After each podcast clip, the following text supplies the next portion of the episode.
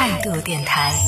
这里是为梦而生的态度电台，我是男同学阿南。这一趴要跟大家来安利到的一档综艺是一个韩国综艺。说实话，我自己平时其实看韩综看的还挺少的。虽然我身边看韩综的朋友很多，而且有很多朋友跟我安利过很多节目吧。因为韩综它那个字幕 每一次都会有两段字幕嘛，就说看不懂看不懂太累了，看韩综太累了。然后最近有 追了一档韩综叫做《换成恋爱》，哇，看了之后真的是开启了新世界的大门呢。今天想跟大家问到的一个问题是说，各位朋友，你觉得我们在分手之后，我们应不应该支持前任开始他的新恋情呢？注意哦，我们指的不是说是该不该同意，而是说是该不该支持，这两者是有区别的。该不该同意这件事情，其实你没有太多的发言权，而支持这件事情呢，某种程度上你可能得有一些行为去支持他，去给他让他知道说，哎，我是支持你开始你的新恋情的，这是两个不同的状态啊。跟大家介绍一下这档节目是什么样的一个形式，它里边呢是有四对已经分手的恋人，对他们已经是前任的这种关系了，已经分手了一段时间之后呢，节目组把四对前恋人们找到一起，然后让他们住进一个大房子里，但是他们四个人呢，就所有人都是保密，谁和谁之间是这种前任关系的，住进进去之后，每个人都是以 一个独立人的独立个体的这种形式出现，就是我不能说我的前任是谁，但是大家都知道这四个人里边有一个是其中一个人的前任，所以在这样的一个状态下，就把四对已经分手的恋人让他们住在一起，然后让他们相处，看看能不能复合，或者说是能不能开始新的恋情，就有一点类似这种实验性的节目啊，观察类的节目。然后第一天他们住到一起之后，其实大家都挺尴尬的，然后彼此之间就是就算是嗯分手的前任，就算是两个人很熟，住进去之后呢，都得假装是陌生人一样的相处，不能表现出来我们之前认识，不能表现出来啊我对你很了解啊什么的。但是你想一下，这个场景就已经够虐心了吧？分手之后和前任住在一起，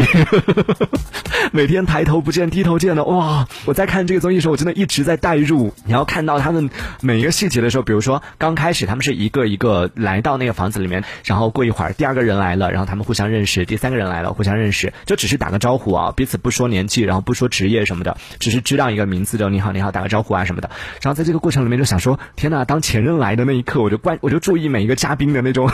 细节，就当比如说有一个男生进来的时候，有一个女生就很不自觉的，我觉得可能也是节目组故意的，就捕捉了一个镜头，那个女生的眼神又闪躲了一下，就赶快，其他人都很礼貌的跟那个新来的男生打招呼，只有其中一个女生就赶快把头偏向了另外一边看窗外的风景，然后一看到那一幕，我就觉得，嗯，他们俩肯定是前任的，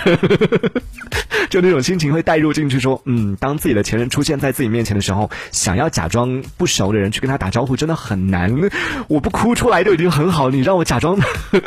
再假装陌生人去打招呼，太伤人了吧？但他们真的每个人都做得很好，在第一天就有一件很残忍的事情，你知道吗？我吃完饭之后呢，他们收到了一封信，那封信是每个人的自我介绍，但是那个自我介绍不是他们写下来的，是他们的前任写的。他们的自我介绍，就比如说我的前任写的，我是一个什么样的人，然后让我念出来，我在读我的前任对我的评价，哎，天呐！然后真的有很多人就读哭了，很多很多女生就在现场就读哭了，真的这个节目组真的太狠了。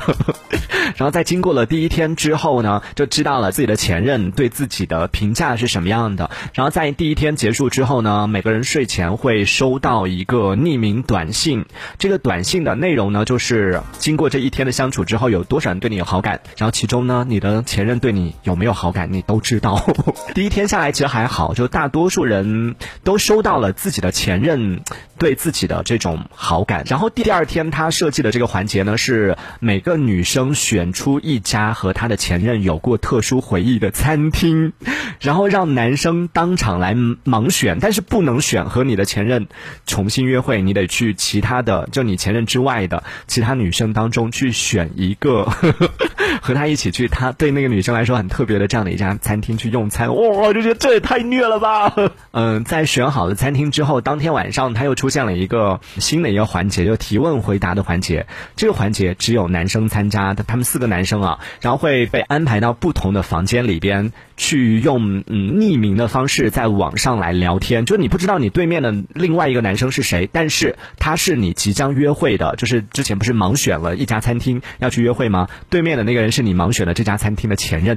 这样听起来有点有点绕啊。就是你可以去问一下对方关于你即将约会的这个对象的一些信息，但你不知道对方是谁，你可以问任何，然后里边就会有人问啊，他 他多大了呀？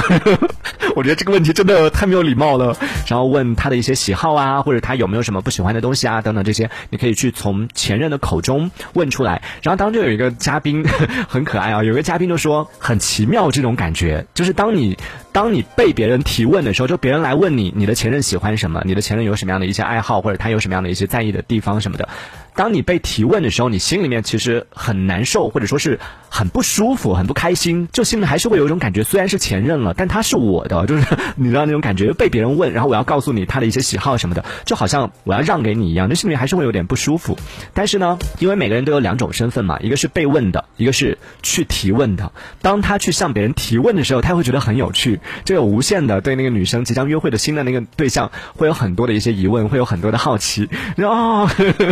原来是这样的，然后最有趣的地方来了，就这档节目它其实是希望通过这样的一种方式，通过把四对已经分手的恋人安排在一个屋檐下生活，然后让他们一起去经历这样的一些特别的时刻，或者说是让他们更多的有一些接触吧。接触下来之后，去观察一下，看看他们最后在和别的男生相处完之后，是否会依然选择自己的曾经的那个前任，还是说会发现，嗯，好像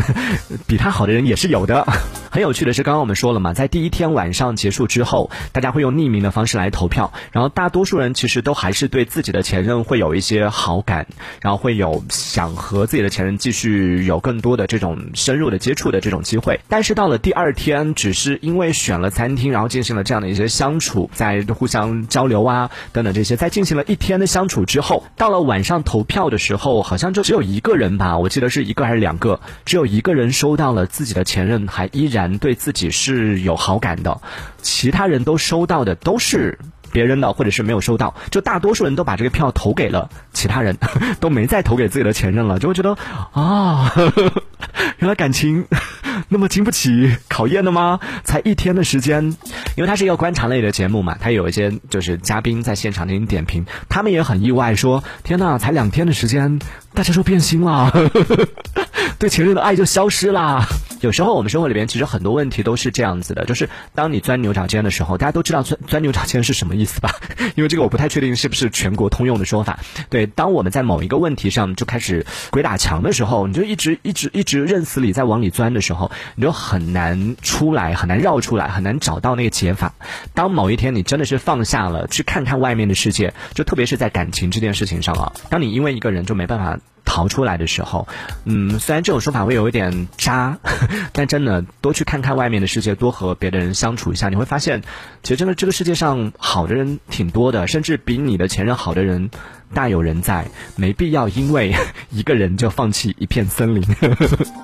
但感情这件事情，对不对？有时候就真的是很难，有时候就很容易在一棵树上就吊死啊。这是我们讲到的一档韩综，叫做《换乘恋爱》。感兴趣的朋友可以去关注一下。当然，如果大家有好的一些综艺的话，也可以来进行一个安利。之后我们在节目当中也可以来跟大家分享一下。想要安利的话呢，可以在节目下方的评论区当中用文字的方式来进行分享。其实不只是综艺啦，包括影视剧啊、电影啊。电视剧啊什么的，啊，好的一些作品也可以给大家一些推荐吧。如果大家有好的、特别棒的一些作品想要推荐的话，也可以来跟我们分享一下。这一小节我们暂时先聊到这里。喜欢我们节目的朋友，别忘了订阅关注。这里是为梦而生的态度电台，我是男同学阿南，我们下次接着聊。态度电台。